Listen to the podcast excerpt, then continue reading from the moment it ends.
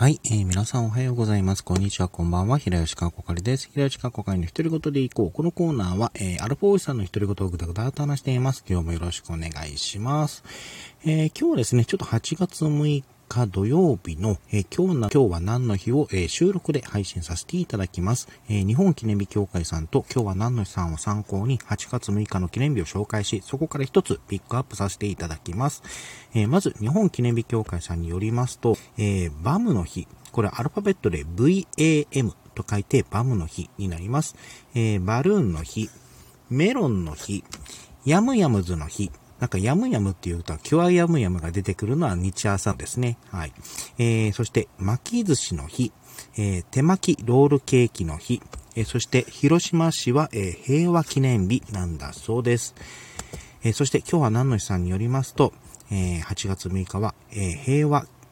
広島平和記念日、えー、広島原爆期ですね。えー、そして、ワールドワイドウェブの日、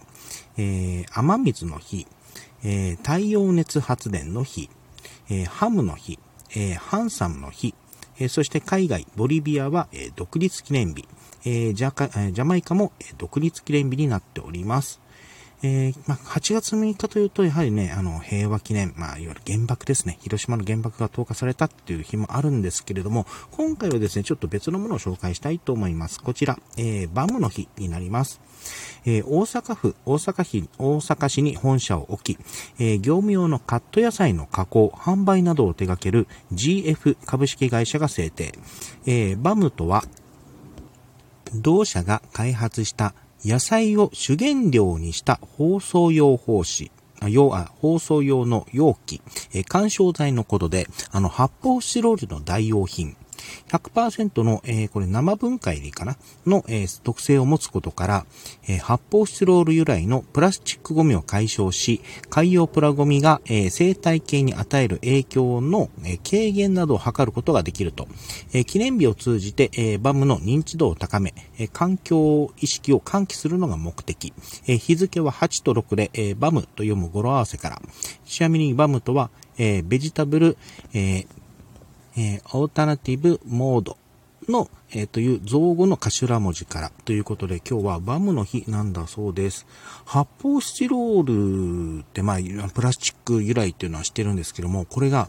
あの、まあ、代わりになるもので100%まあ分解をするっていうのはなんかすごいなと思って今日はこちら紹介したんですけれども、こちらピックアップしたんですけれども、えー、こちら、えー、関西、えー、SGGs プラットフォームさんのホームページちょっと見てるんですけども、こちらにもちょっとバブについての説明があって、あの100%、えー、生分解性、えー、可食性の、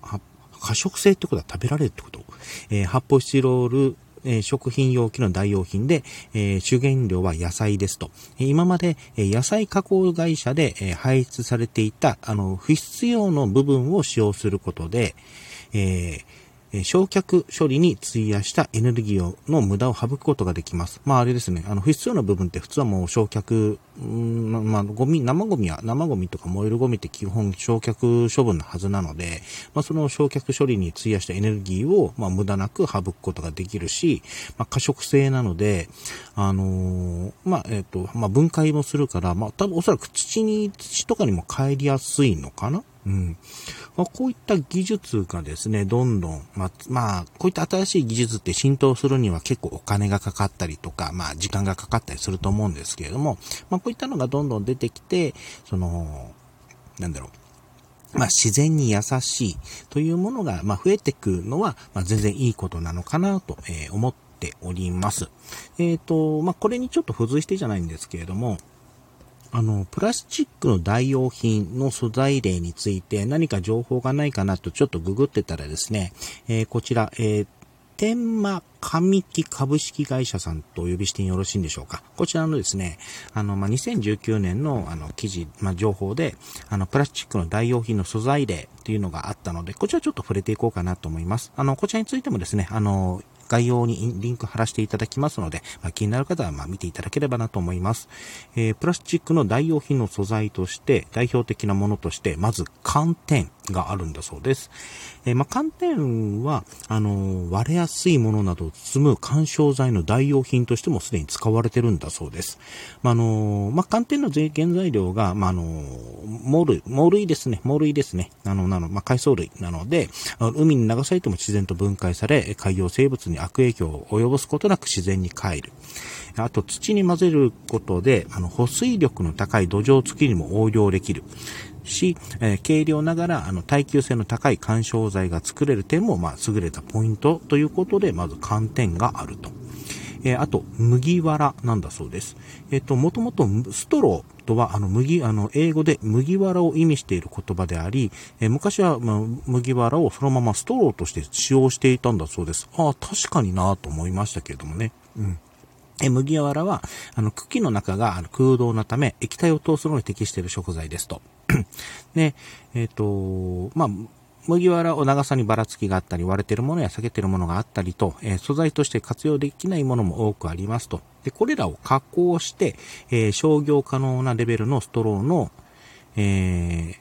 仕上げるには、えっ、ー、と、まあ、コストがやっぱかかるんだそうです。あの、プラスチック製のストローの約400倍のコストがかかるんだそうです。まあ、そのため、あの、もしかしたらここを乗り越えるとですね、こういったあの、コスト面とかを乗り越えると、麦わらが今後、あの、市場に出回ることが期待されるのではないかっていうな、あの、締めになってますね。うん。あとは石灰石なんだそうです。えー石えー、石油由来の樹脂などをまと、あの、混ぜて加工することで、あの、レジ袋やクリアファイルなどのプラスチック全般の代用品になるんだそうです。まあ、石灰石自身は、あの、世界各国、まあ、日本国内でも大量に、えー、採取可能な資源ということで、えっと、えー、特に石灰石は鉱石資源の中では、え国内自給率が100%を超えている唯一の資源のため、え日本国内での開発利用がスムーズに行える食材ですということですね。あなるほどですね。えまあ、そして紙ですね。えまあ、古来、日本ではもう古来よりあの使われ続けている食材、あ素材、食材じゃ食べるんじゃないですけどね、えー、素材ですと。で、プラスチック全体の代用品としても利用でき、従来より耐水性、耐油性の高い、えー、素材などが開発されている上、えー、プラスチックにも劣らない強度を持たせることにも成功していると。うん。で、あと、まあ、木を全、原材料にしているため、あの、石油由来の製品にかかる、まあ、エコな、えー、素材として、まあ、改めて注目されていますよと。え、その環境負荷の少なさから脱プラスチックをして紙製品に切り替わる企業も多くありますということで、確か紙製の、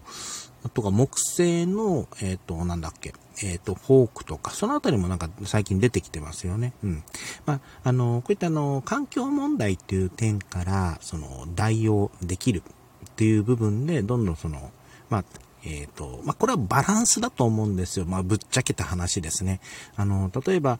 環境問題にいいか、環境にいいからということで、例えば紙、えっ、ー、と、プラスチックが全部紙に変わった場合、例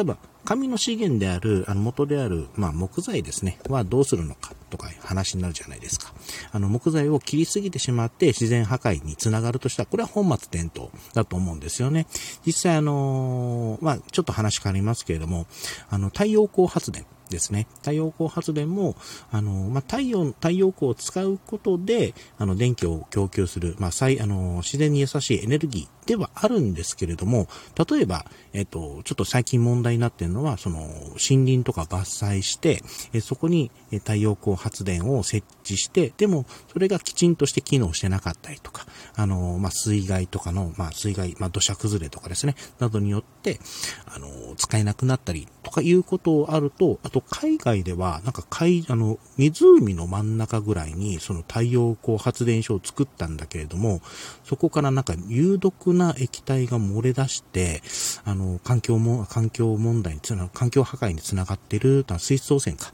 につながってるといった事例もあるので、本当このあたりはバランスだと思うんですよね。あの、自然に優しいから、これを、まあ、一方、あの、一点、一辺倒に包めなければいけないというのは、なんかちょっと違うかなとか、えー、思っています。まあ、ちょっと話がすんごい古く膨らんだんですけれども、まあ、あの、こういったものを、まあ、こういった素材があるっていうことをですね、ちょっと頭の片隅に置いておくのも、なんか雑学としていいのかなと思いまして、えー、今日は、えー、バムを紹介させた、バムの日を取り上げさせていただきました。はい、えー、今回はこの辺りで終わりたいと思います。お相手は平吉かこかいでした。最後まで聞いていただいてありがとうございました。それではまた。